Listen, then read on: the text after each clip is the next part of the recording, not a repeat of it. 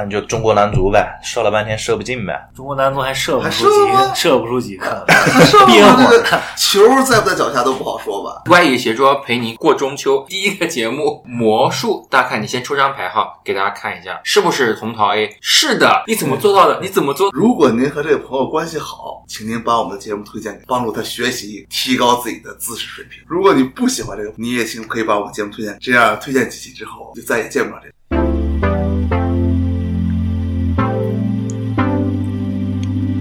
这里是歪椅斜桌，来自多伦多。歪的椅子，斜的桌子，换个姿势看世界。我们呢就这么一聊，您呢就这么一听呗。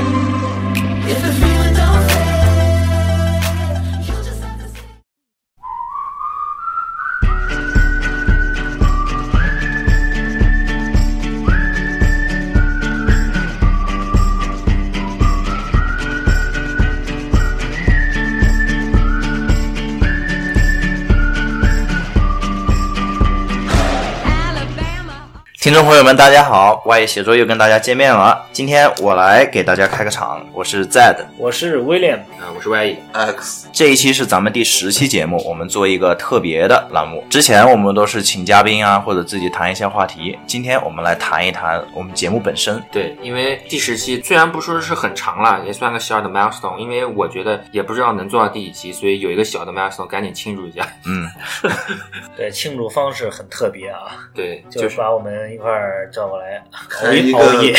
开一个感恩会，感谢一下我支持我们的听众朋友们。日本有很多德艺双馨的老师，通常会对粉丝们做一个感谢会，对吧？啊，但是在的说的那些我一概都不知道，什么武藤兰、小泽玛利亚我都不知道。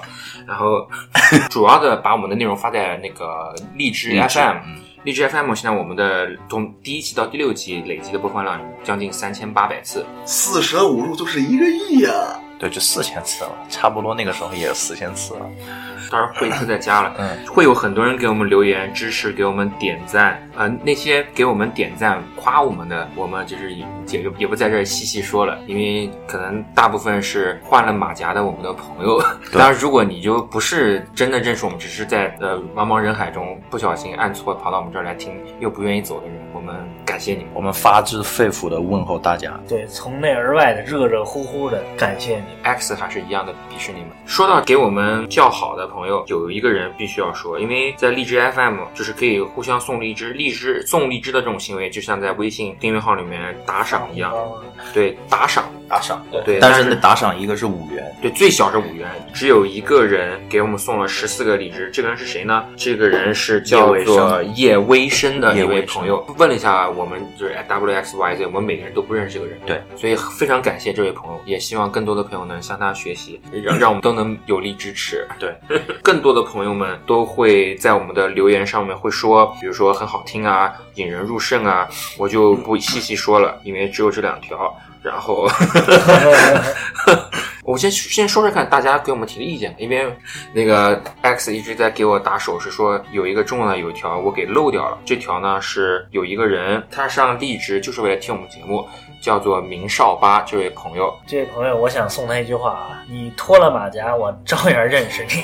对对对对，就是所以不是咱们的朋友。对，如果好如果不是我们朋友也这么说的话，我真的特别开心。但是是我们朋友这么说，也也也非常也开心。开心。还行，多亏有后边这句，要不然我我估计明天天一亮，他就会说让你们开心开心，绝交。不过对于我们现在只有十期的这个节目，更多的有用的帮助，或者说是各位给我们提来的一些建议。第一个建议呢，最多人给我们的反馈就是我们每一集太长了，就我剪辑负责剪辑的检讨一下。我有时候觉得我们现在每集最少也有五十分钟，最长有大概有最长有过一个小时二十分钟。对对，就是我当我当时觉得我们录的太嗨了，嗯然后我就不舍得剪掉每一分钟，但是后来发现大家都没有什么动力把它听完。我不知道你们，我个人听这种个人广播的经历是在一边开车一边一边运动一边听，就是大段的无聊的时间就可以被消耗掉，但可能并不适合适用于所有人。是，像我的话，开车去上班可能就花三十五分钟左右。如果一个节目到了一个小时的话，我可能得分两段把它听完。我不知道各位听众众朋友们有没有这个耐心去听？嗯，我觉得反正就是一个尝试吧。我们现在所做的所有的努力，所有的尝试，都是为了电脑前的听众朋友们能有一个比较好的一一种享受吧。对，就是让你愿意来，但不愿意走。我觉得话，之前我们想的是有长度才能有深度嘛，但是又现在又来开黄腔了，这个这这个已经午夜十二点以后了。人得这么说啊，允许允许大家去壮阳，不允许咱们开黄腔了。不会说话的那是机关枪、散弹枪，开了半天枪未必打中目标。啊，你就中国男足呗，射了半天射不进呗。中国男足还射不出几射不出几颗，他上憋面这个。球在不在脚下都不好说吧？球在那脚下。你嗯关键的要一语中的，要有深度。台球界的狙击枪嗯一枪就够。就是台球界的杜蕾斯呗。这个问题我们虚心接受建议嗯，并且会做出改变。如果您喜欢的话，要多在你的朋友圈对我们这个最好的支持，就是推荐给您身边的朋友，或者在在不在多伦多都很好，有兴趣都可以听。如果您和这个朋友关系好，请您把我们的节目推荐给，帮助他学习，提高自己的知识水平。如果你不喜欢这个，你也请可以把我们节目推荐，这样推荐几期之后就再也见不着这个。还有第二个问题，就是有人问我，我们这些主题啊，我们这些想法都从哪来的灵感？其实最开始做这个节目的灵感是来源于 Z Z 说一下，你每期讲这灵感应该根据你这个比较悲催的职业有关吧？这个就要说到我去年的一个生活状态了。去年几乎就是在两点一线的一个生活状态中间，就是从家里醒来，然后就去上班，上班上到深夜，然后再回家。所以无论在上班和下班的路上，陪伴我的就是 Podcast，就是苹果手机自带的一个播客应用。刚开始是在听一些老外讲故事的节目，可以给大家推荐一些啊，以后再说。后来又听了一些中国中文的脱口秀节目和聊天节目，我就觉得这这些点呢其实非常的好，因为毕竟这是一个自媒体的时代嘛，大家都可以去踊跃的表现自我。于是我就跟 Y 一讲，既然别人可以做聊天类的节目，那咱们也可以来做一个聊天类的节目。然后 Y 一就把设备给购置起来了。这个我们四个人，我因为相对相对于跟这个 Y E Z 和 X 来讲，我算是加入这个团队比较晚，可以说相当晚。先跟先先跟我认识，先跟 Y 认识，开始打篮球。先跟 Y E 认识，打篮球通过一个啊开公司的看得拿罚单的一个朋友，但是他他拿罚单跟开公司没什么关系对，了，人们拿的不是公司的罚单，对，停车罚单。停车罚单。对通过这么一个朋友啊，手机罚单，然后认识了 Y E，然后呢就一起打球呗。打球呢，发觉呢其实这个这个朋友还不错嘛，对吧？打球风格比较相似，然后呢就是多了一分的关注吧。然后慢慢聊天儿，觉得不错。然后有的时候我们刚开始那阵儿，周五晚上会去啊，抽水烟对这段呢，这段这段歪也可以稍微说一说哈。啊，对，就是抽水烟这东西吧，就是真的让你很放松。我们不提倡更多的，因为国内也是允许抽水烟的嘛。那些呃不该做的事情我们就不做，但是水烟东西，呃，国内阿拉伯水烟国内可以允许的，会让你很放松。放松的时候我就会聊一些比较开脑洞的话题，会聊一些我们平常不会跟其他人聊的话题，就比如说生和死啊，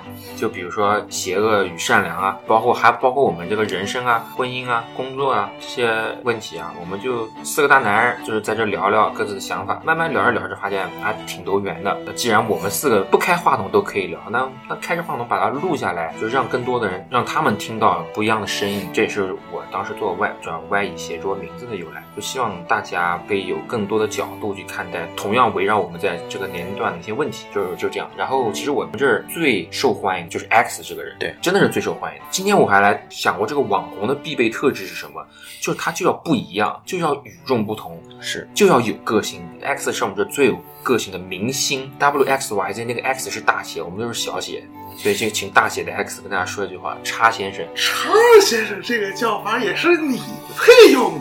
啊，一开始这歪姨来跟我说，说有一个要做一个电台，请我来担任一个主播。你说我这对这个世界都不关心的这么一个家伙，怎么突然成了主播呢？所以我说还是另请高明吧，我也不是谦虚。后来歪姨对我就三顾茅厕，终于把他顾出来了。对，但是所以歪姨就说这是大家商量成果，你还是要来当主。于是呢。我就念了两句诗，叫做“苟利啊，不对啊，垂死病中惊坐起，谈笑风生又一年。”对，你可以把这个放在前面。垂死病中惊坐起，谈笑风生，又对所以那些抱怨我们时间过长的听众朋友，其其实不知道我们剪掉了多少的内容。对，其实我们比如说你听到的觉得有一个小时二十分钟的，你觉得已经挺长的了，没有播出来切掉那些更精彩的，但是因为有涉及到关键词的一些东西，可能关键词这三个字变成关键词了。这个这个问题我们已经回答过大家，就是我们这个灵感从哪儿来的，怎么走到一起。这个这个问题就先到这儿。还有一个问题呢，有有人问我们，就是我们是不是坐在一起开黑聊天的，就是我们的录制状态。我们除了今天录的这一集是在 Z 家录的，还有之前有一集开车。录郭德纲是在 Z 家录的，那个开车。对，开车是在 Z 的车上录的，剩下的都是在 William 家里面录的。然后我们的录制状态其实非常的特别的不专业，就是一个麦克风，电脑放旁边，我们有时候有酒就喝喝酒，有肉就吃吃肉，对，对，但但是不就是没有论可以论称分的金银，哎，太遗憾了。但是说实话，William 家那个点儿特别的好，就在高速的旁边，然后湖的边上，四十六层。对，四十六层，景色特别的漂亮。我们每次晚上录节目的时候，都会比较有雅致，想做做诗啊什么。然后 X 会做很多的诗，就像刚才大家听到的那一段。对，哎，我在这儿，你看刚刚提到了四十六层，我在这儿不能代表这个电台吧，仅代表我个体的一个愿望，希望大家多多支持这个节目。我就担心这点击量、收听量要上不去的话，这我们的电台总管说不定就一想不开，从四十楼上跳下去。那不是啊，我们其实对于有多少人看没有那么看重，我们也我们也希望更多人来听了，这不是我们做这个的初衷，们做这个初衷也确实是聊得开心。我们也没有想要做那种网红吧，就是想记录一下大家聊天的这个状态，对，因为聊的内容。之前不知道在哪听的，我觉得特别触动我。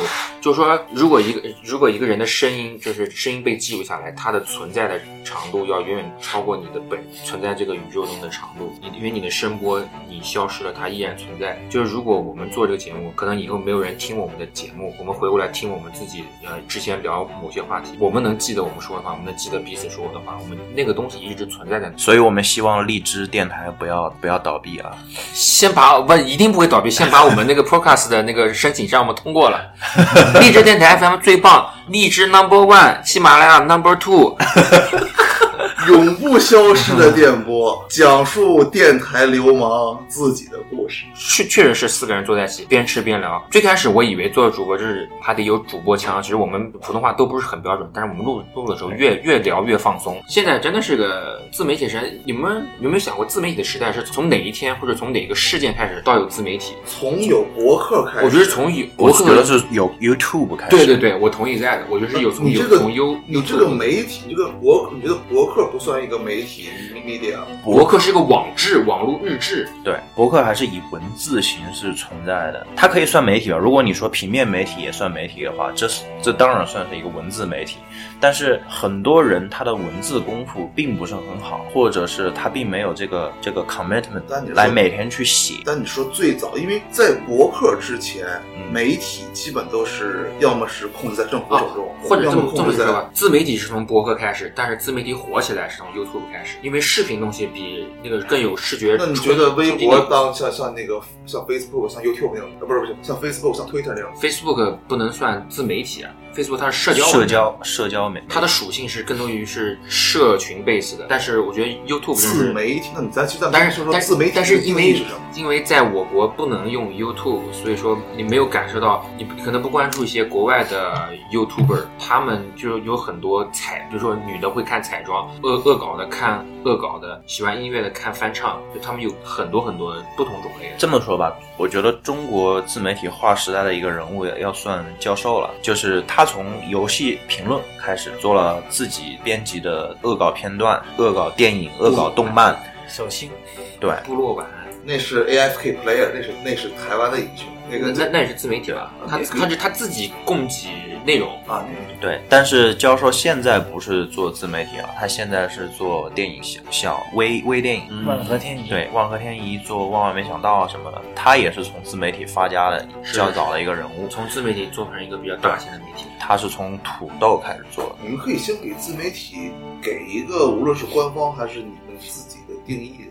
什么叫自自媒体就是说，不需要一个专业的机构给你赋权，你就能自己去有这个粉丝，有提供内容，就不需要一个专，就是说不需要电视台给你播放权，那你发送我送觉得就是从博客、就不需要报纸给你。微博对，到视频网站，以及到现在的视频直播，是的还诞生了“文明观球”这个名字。就是之前在直播开始之前特别火的就是游戏解说，对，后来国外有一个网站叫 Twitch，对。于是就开始有了游戏直播。之后呢，就出现了各式各样的直播都来了。直播写代码的。啊，直播写代码的，直播造人的，我去，啊，对对对对，是是是，反正就各种各样的，特别想看一下直播吃翔的。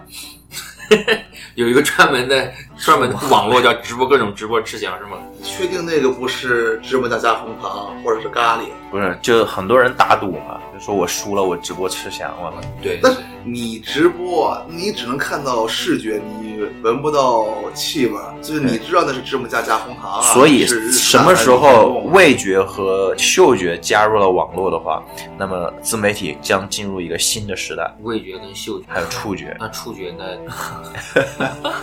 那这以后郭德纲的相声，只要再听，这个神经就得比原来至少结实四三四倍了。你觉得自媒体的好处是什么让媒体更丰富了呢，还是让媒体更混乱了呢？我觉得是更混乱了。你要说好处的话，就是让让更多无聊的人有了点事儿干，但这事儿本身还是挺无聊的。但是自媒体除了娱乐，还有很啊，你说有些网课有有些课是自己录的，那就是个自媒体啊。有的像你说的，它那个网课早就有，了只只不过这是收费与不收费的区别。那那你就比如说伟大的荔枝 FM，它里面也会有一些聊书的，也会一些聊财经的，教英语的。当然不是完全否定，但是你要说是利弊相权衡的话，还是弊大于利。没什么价值的东西。你说连文明观球这种词儿都出来了，你就可想而知。对确实是弊大于利的东西多，但是那些利的东西，要它的方便性也好，就是呃，就是可操作性也好，要超过跟它内容相同，但是媒介不同的其他东西。就比如说呃，利伟大的荔枝 FM 里面的一些教你英文的东西，因为它是 twenty four hour，自媒体太自由，所以太乱。我觉得自媒体现在其实并没有完全的自由，就比方说 现在咱们节目审查，对，咱们就有一些关于 X 说的话，我们就不能放出来。但是这个自媒体的字应该是自己的字。对，它是一个自我表达的形式。我曾经听过这么一句话：为什么金融如此的迷人？就是它给了你无限的手段去表达你的自我。怎么说呢？就是无论你去买卖一个股票呀，或者是做一个交易策略也好，都是一个表达自我的方式。这是金融大师说的话。那么把它放放回媒体上面来说，现在的网络工具，无论是视频网站也好，还是这样的播客也好，微博、微信也好。都给了我们一个表达自我的一个平台，在这个在这个平台里面，我们有了更多的空间去说我们平时不会去说的话，或者去学到一些别人不会在书信中或者电话中跟你表达的一些事情。这个增进了人与人之间的了解，增进了人对世界的了解。或者说你就更容易暴露出一些，因为因为就是他给了你一个场合，如果你人足够优秀，就会有更多人看到你的优秀；但如果你这个人足够 low，那么不堪，也会有更多人看到你的不堪。它就是一个更大的一个平台，更你最后结果什么，完全取决于你个人到底是个什么样的人。你想表达什么样的自我，就有什么样的观众来 follow 来评价你。就是不喜欢你的人，他总是会黑你；喜欢人的人，喜欢你的人总会来粉你。这个就没有自媒体之前，任何的娱乐明星也好，然后政治人物也好，都会有人来来批评你或者去拥戴你。自媒体出现了之后，原本那些默默无闻工作在社会各个岗位的人，学生、上班族、老人等等，他们都可以在网络上面说出他平时不敢说的话，或者是不能说的话，以前不敢做的事情，现在慢慢的都都去做了。因为你想，直播平台上面有那么多 low 的直播，于是大家就说啊，这都能直播，那我们也开一个更有意义的节目吧。于是慢慢的、慢慢的，大大家的胆子就大了，觉得这并不是一个什么门槛很高的事情。就像咱们之前采访的冬瓜，对吧？嗯他就用 vlog 的方式来每天用视频记录自己的生活点滴。很多的很多视频，大家也看到了，就是并不是说每一个视频它都是非常有营养，但是它总能给我们带来一些意想不到的惊喜。哪天可以录一期多伦多美食？这不是就学学电台里有吗？这个下一个节目，电台节目魔术表演完了，下一个节目哑剧，哑剧表演完了，表演完了。下一个节目什么什么美食天地，是歪野邪桌陪你过中秋，第一个节目魔术，大家看你先抽张牌哈，给大家看一下，是不是红桃 A？是的，你怎么做到的？你怎么做到的？刚才 X 说的是一个价值观的问题，他觉得看女孩子直播睡觉这个没有办法创造实际的经济价值，或者是闲人二百五才会去做的事情。这个本身也就是，也就是自媒体所创造出来的一个社会现象。其实就是在咱们讨论这个价值观的同时，它已经产生了经济效应，这是一个不争的事实。我们要去评判这个东西的好和坏的话，呃，我觉得这个这个是没有多大的意义，因为它本身就是一个现实的东西，现实即是有它成成立的道理的嘛。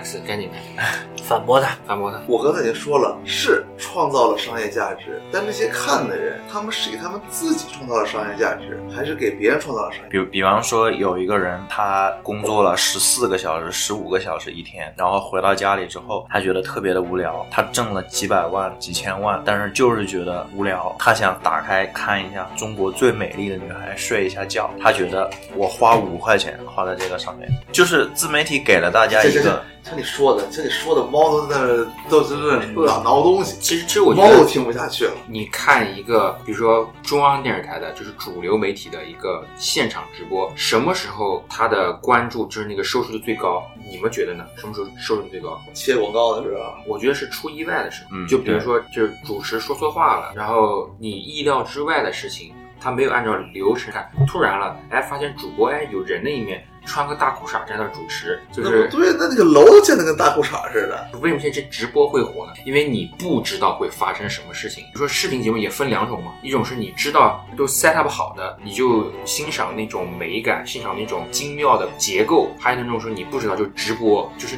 那种刺激感是你不知道会发生什么。哦，你看，所以我说嘛，就是太无聊了。对于真正处理正事的人而言，这世界上的未知以及不可控的因素，已经让他们对于他们来说已经够多了。他们巴不得把各种事儿都放在控制之下。你你是代表他们吗？你怎么知道他们就是这么想的？确实不能代表他们，但是当我读过一些，那为什么说控制力？控制力，所谓控制力，一方面就是要消除，尽可能的消除不确定因素，至少是对于自己不利的不确定因素。你看，对于现在说成功的企业案例，都是流程标准化，无论是就是制造流程，或者是人员的培训流程，甚至就说某个组织，咱们之前聊过的钢铁技术聊过，组织着应该有一个完善的管理体系。这这个有有不同的观点啊，嗯，好的公司其实不需要完善的流程。不过，我们就跳出这话题。你说的公司，你会以公司成功，它也是从公司成功的角度看。但是成功的定义有很多种，就是你是说公司能做长久了，或者说公司很稳定，那是一种成功方式。但是不要限定于这么一元化的去判断一件事情，因为你比如说做直播，你说他现在就是很很红火，他的成功的方式就是展示跟你不一样的人生啊。